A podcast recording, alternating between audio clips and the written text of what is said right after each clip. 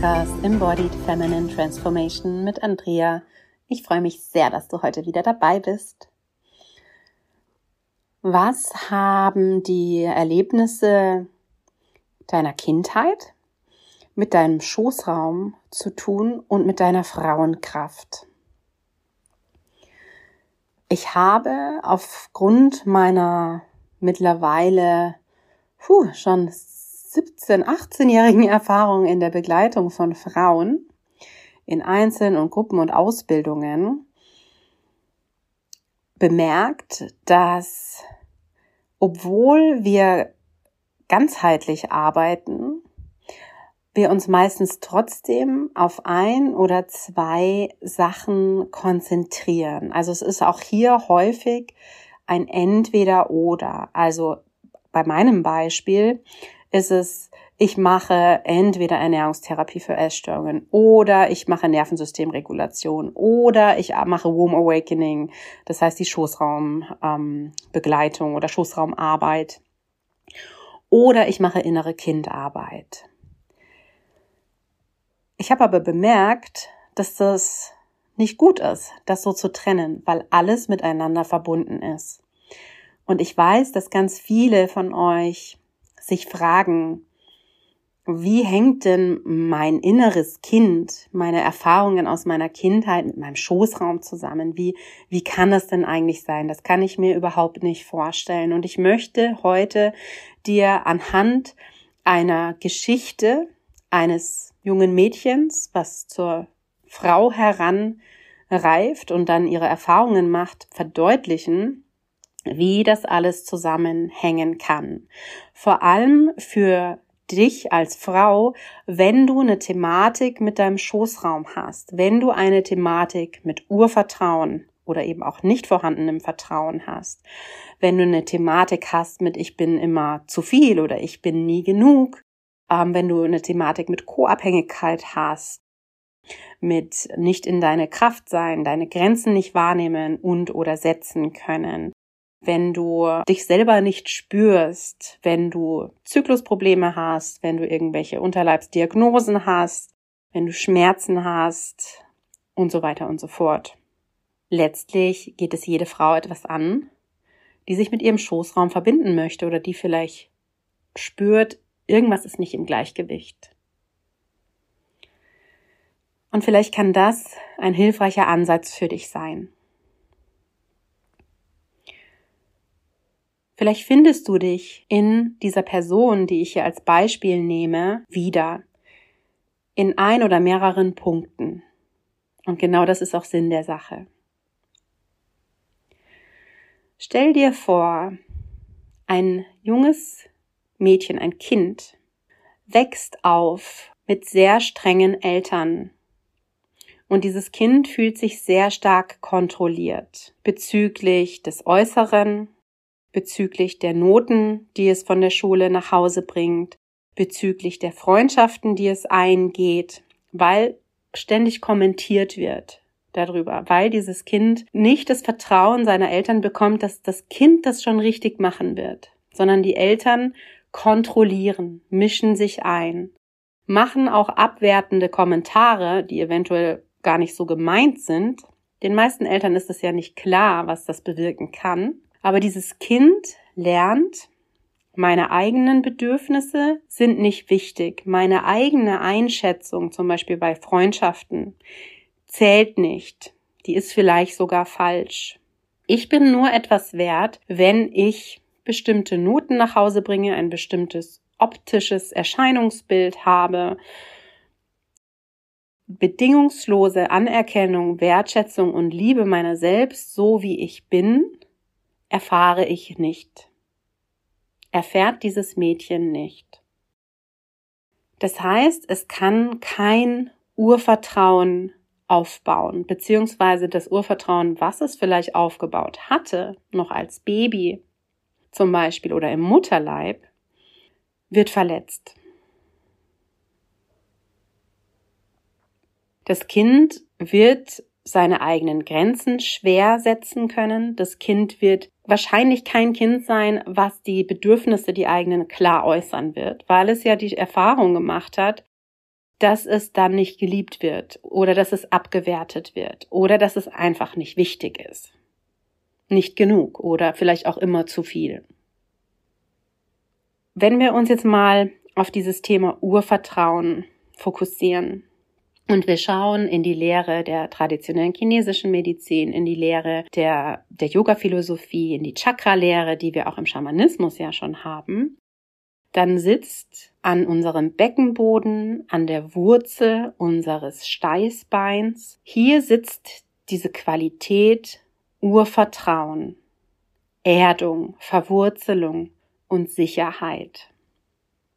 Und hier finden wir damit den ersten Bezug zu unserer körperlichen Wurzel, unserem unteren Teil des Beckenraums, dort wo das erste Chakra sitzt. Man sagt, das erste Chakra entwickelt sich bereits im Mutterleib in einem Alter von circa 0 bis 18 Monaten, also im Mutterleib und auch darüber hinaus in den ersten eineinhalb Jahren deines Lebens. Wir wissen aber, dass Urvertrauen nicht nur durch die Eltern erschüttert werden kann, sondern durch alle möglichen Kontakte, Vorbilder oder Menschen, die für so ein junges Mädchen, jetzt in diesem Beispiel, vielleicht wichtig gewesen wären. Und die ihr Vertrauen sozusagen missbrauchen, nicht anerkennen, mit Füßen treten, vielleicht sogar im wahrsten Sinne des Wortes. Dieses Mädchen wächst zu einer Frau heran. Vielleicht merkt dieses Mädchen sogar, irgendwas in meinem Familiensystem war nicht so ganz heilsam, nicht so ganz gesund. Das haben wir ja in fast allen Familiensystemen mehr oder weniger. Und es beschließt, Therapien zu machen. Vielleicht macht es eine Gesprächstherapie, eine Psychoanalyse, eine systemische Therapie. Und das ist auch gut so. Kümmert sich quasi vom Verstand her und auch von den Emotionen her um diese Themen, die sie bewegen.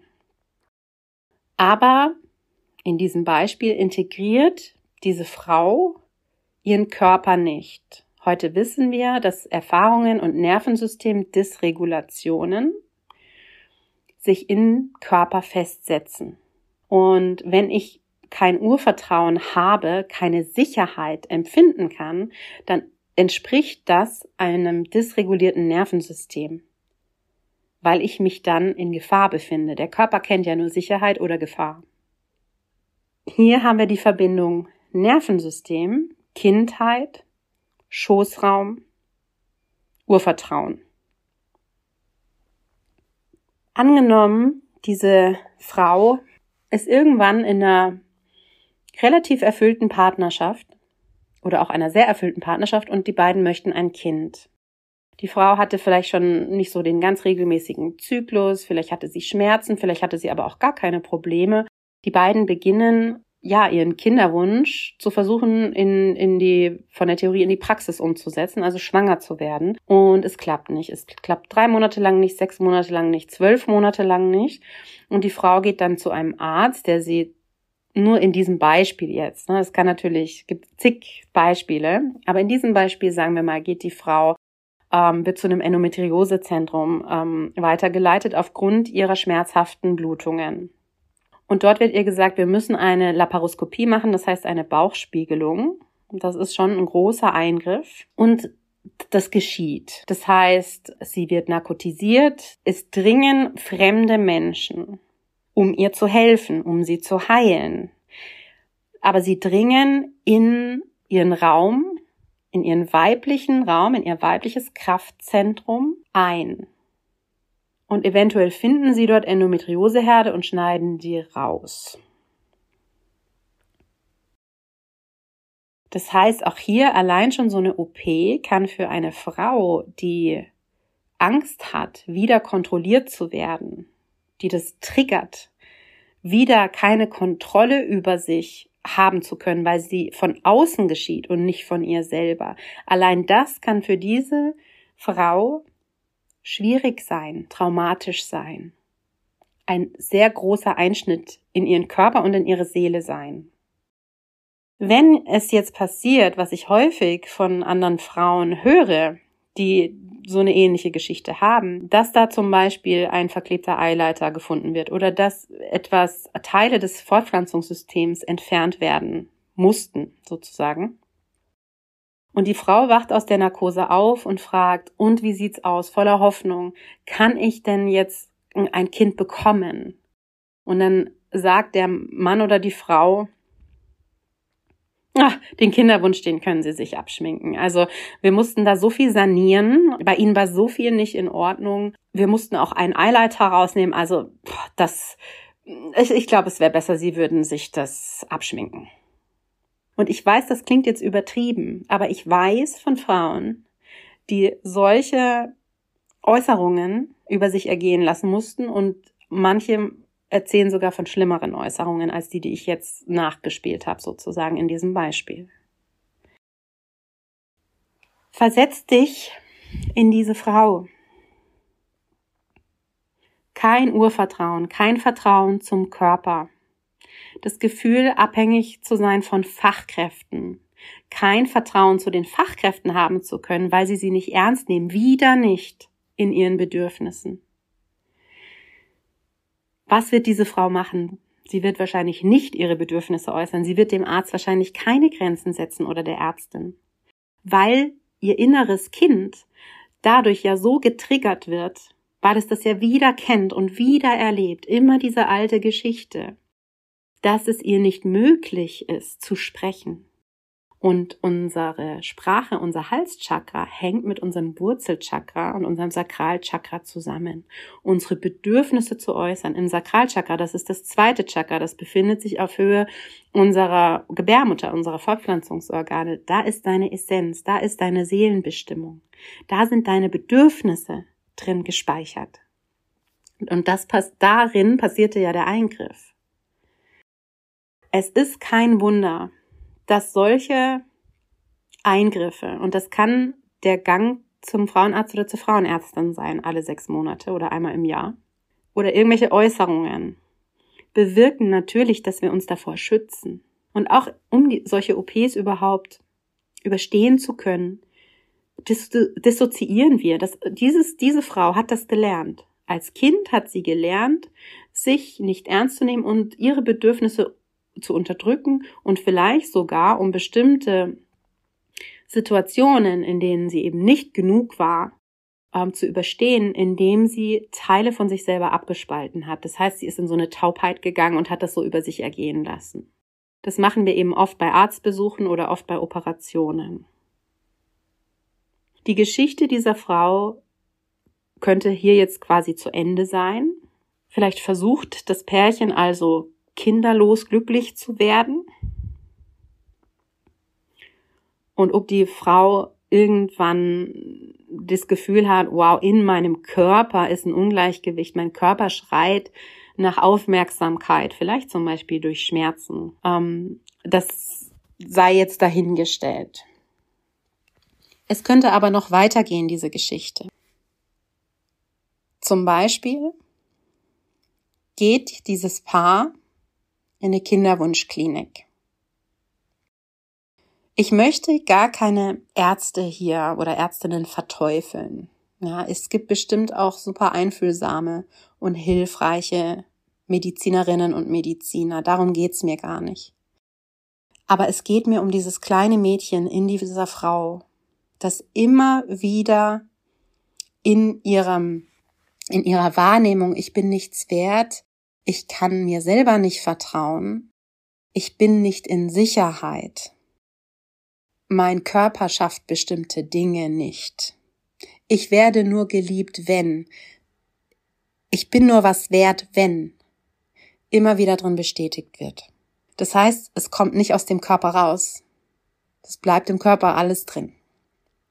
Darauf will ich hinaus. Es könnte jetzt sein, dass dieses Paar in die Kinderwunschklinik geht, wo was einfach, wo der Körper sehr instrumentalisiert wird, weil er mit Medikamenten, mit Spritzen und so weiter darauf vorbereitet, schwanger zu werden. Es kann sein, dass dieses Paar sehr, sehr viele Versuche macht, schwanger zu werden ähm, und viele scheitern und sich auch hier, wenn sie Pech haben, die Ärzte nicht die Zeit nehmen, das in Ruhe mit ihnen zu besprechen und sie auch therapeutisch begleitet werden, indem sie aufgefangen werden ähm, nach diesen gescheiterten Versuchen. Und immer wieder, immer wieder schlägt es genau in diese Kerbe hinein. Wie soll das Nervensystem sich wieder regulieren können, wenn sowas passiert? Wie soll dieses, diese Erinnerungen und auch diese Glaubenssätze, wie sollen die sich von alleine lösen? Wenn immer wieder verdeutlicht wird, ich habe ja alles recht mit meinen Annahmen. Es ist ja einfach so. Ich bin nichts wert, ich kann nichts, ich habe kein Urvertrauen. Es ist besser, niemandem zu vertrauen und so weiter und so fort. Jetzt nehmen wir mal an, diese Frau wird irgendwann schwanger und die Schwangerschaft verläuft, nehmen wir mal an, die Schwangerschaft verläuft gut. Sie ist vielleicht das erste Mal mehr in sich zu Hause. Sie hat vielleicht sogar das erste Mal das Gefühl, mein Körper kann jetzt was, der hat es geschafft. Vielleicht auch nicht, ne? Da gibt's verschiedene, da gibt's so, so viele Möglichkeiten. Aber ich möchte noch mal so einen Schritt weitergehen zur Geburt. Ja, diese Frau, weil sie ja gelernt hat, ich bin nicht sicher, wird höchstwahrscheinlich aus Angst davor, dass ihrem Kind etwas passiert bei der Geburt in eine Geburtsklinik, also in eine Klinik gehen zum Gebären. Gehen wir mal davon aus. Und dann stellt man sich das als Mutter ja häufig schön vor. Also du stellst dir das ja so vor und dann kommen die Wehen langsam, gerade wenn du dann wirklich schon am Ende der Schwangerschaft bist. Stellst dir vor, da kommen die Wehen und achtest ja und hörst immer drauf auf den Körper, was passiert dann stellst du dir schon vor, du packst deine Tasche ja für die Klinik und du stellst dir vor, wie du da dann hinkommst und was da alles passiert. Und das stellt man sich meistens natürlich so schön vor, wie es auch sein kann. Und häufig auch ist. Gerade wenn man, ja, wenn man im Geburtshaus gebärt oder Glück hat mit den Hebammen im Krankenhaus. Ja, oder eine Hausgeburt macht. Jetzt stell dir aber vor, und vielleicht sagst du, ich male schwarz, aber das ist einfach wirklich Realität. Ich habe es selber erlebt. Diese Frau geht zum Geburtstermin in die Klinik, weil sie immer noch keine Wehen hat und das muss dann untersucht werden. Das sind so Untersuchungen, die sind vorgeschrieben auch. Und dann sagt der oder die Ärztin, ja, wir, wir werden sie jetzt einleiten. Und das machen wir, ja, wir leiten sie jetzt gleich ein, weil jetzt gerade ist nicht viel los. Oder sie kriegt einen Termin dazu in den nächsten Tagen. Dann schluckt sie ein, zwei Pillen und dann gehen auf einmal die, die Wehen los von 0 auf 100. Sie weiß gar nicht, wie ihr geschieht. Sie hat dieses Urvertrauen nicht, sie hat das Vertrauen in ihren Körper nicht, sie hat nicht das Vertrauen, ich kann das. Sie sagt dann, sie bittet sogar darum, sie möchte in eine Wassergeburt haben. Das hat sie sich irgendwie so, so vorgestellt und sie möchte das probieren und die die Hebamme, die dann momentan ihre Schicht hat, sagt, nee, das machen wir nicht bei uns, beginnen wir mit einem Kirschkernkissen und reicht ihr ein lauwarmes Kirschkernkissen.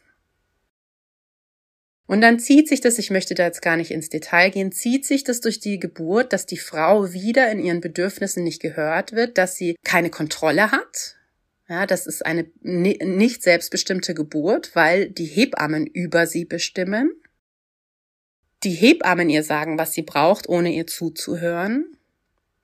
Und ihr Körper ist out of control, weil sie hat keine Kontrolle mehr. Sie weiß nicht, wie sie mit diesen Wehen umgehen soll und so weiter und so fort. Sie weiß überhaupt nicht, was auf sie zukommt.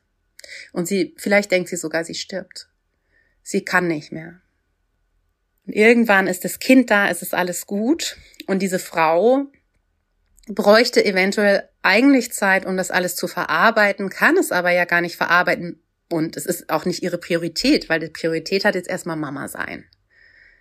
Und da stellt man natürlich die eigenen Bedürfnisse zurück und ist für das Baby da. Aber wie geht's dem Nervensystem dieser Frau? Wie geht es dem inneren Kind dieser Frau? Wie geht es dem Körper dieser Frau? Und was für eine Mutter, wie kann es sich auf ihr Mutterdasein und ihr Verhältnis zu ihrem Kind und lässt sich auch auf ihr Kind auswirken, wenn Sie, und ich nenne es jetzt mal Trauma, wenn Sie dieses Trauma oder diese traumatischen Erfahrungen, die sie in ihrem Nervensystem und ihrem Körper trägt, nicht auflöst.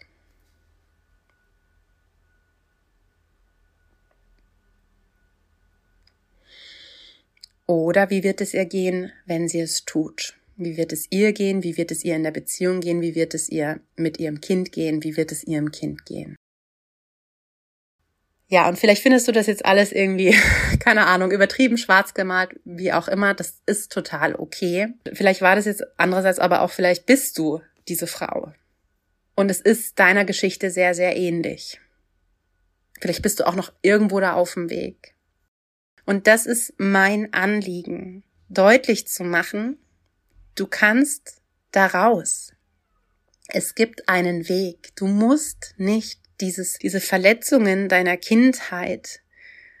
Letztlich ist es auch so, dass sie dein Leben mitbestimmen. Du bist da, du, man fühlt sich ja da drin gefangen. Also ich weiß nicht, ob du das kennst. Ich kenne das super gut, allein schon bei, sage ich jetzt mal eher Kleinigkeiten, dass jahrelang ich aus meinem inneren Kind heraus reagiert habe, weil ich einfach mit dem komplett verschmolzen war.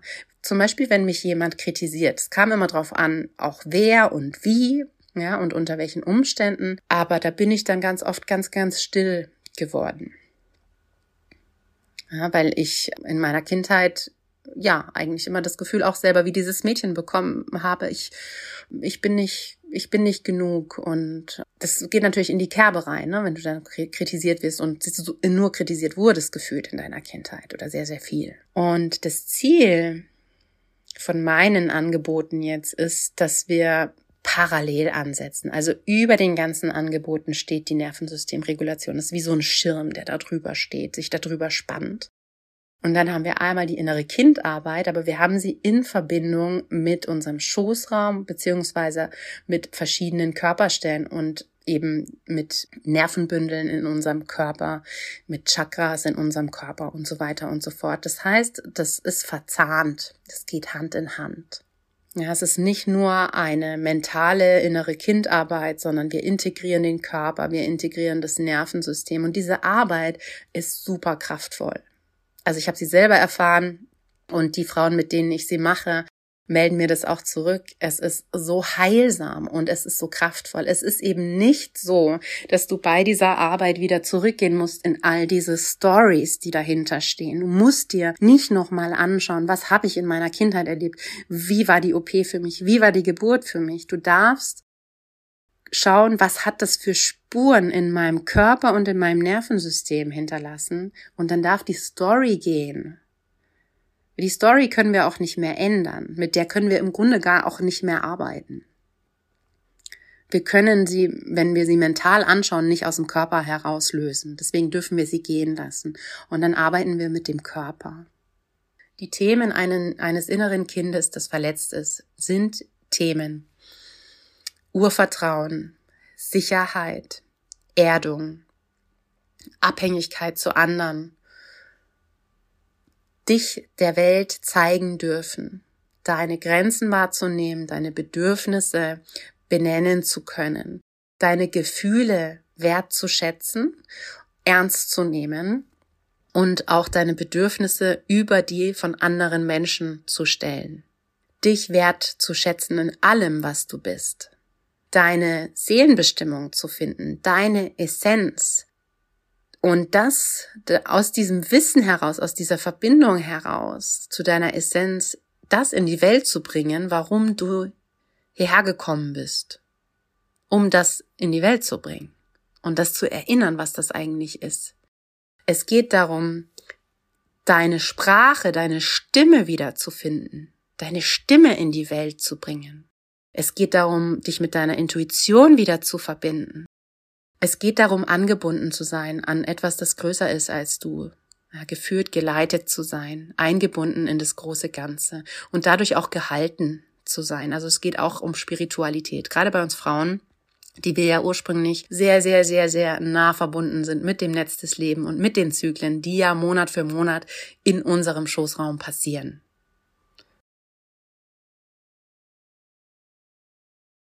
Ich lade dich ein, da mal hin zu spüren.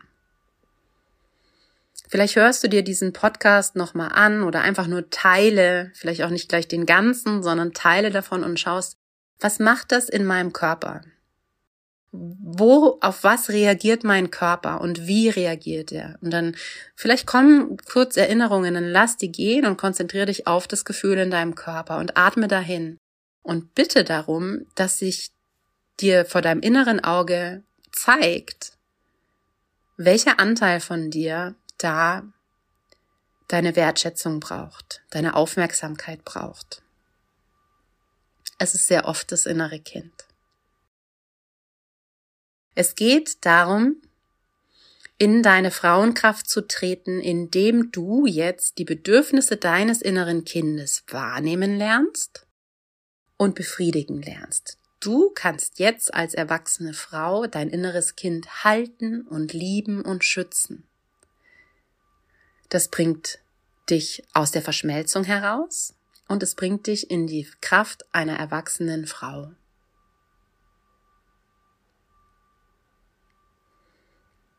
Hm. Wenn du magst, schüttel dich gerne mal, blass die Lippen aus. Nimm dir ein bisschen Zeit. Beweg dich intuitiv, wenn es geht. Verbinde dich mit deinem Körper. Und wenn du heute oder in den nächsten Tagen Zeit hast, dann mach's dir ganz schön, nimm dir Raum, wo du nicht gestört wirst. Hör dir gerne einzelne Inhalte dieses Podcasts nochmal an und schau mal, wie du drauf reagierst. Wenn es dich interessiert, daran zu arbeiten, möchte ich dich von Herzen aufmerksam machen auf meinen Reconnect Workshop am 19.11. online. Das ist ein Samstag, nächste Woche Samstag, wo wir uns mit all diesen verschiedenen Ebenen beschäftigen werden, um uns wieder mit uns und unserem Kind auf gesunde und heilsame Art und Weise zu verbinden, mit unserer Weiblichkeit, über verschiedene Tools melde dich an. Ich habe noch Plätze frei. Und ich wünsche dir einen ganz wunderbaren Tag. Ich danke dir von Herzen fürs Zuhören und wann immer du Fragen oder Anmerkungen hast, schreibe mir. Folge mir gerne auf Instagram. Geh mit mir in Kontakt. Und wenn dir dieser Podcast gefällt, dann freue ich mich über deine gute Bewertung. ich danke dir. Alles Liebe. Mach's gut. Deine Andrea.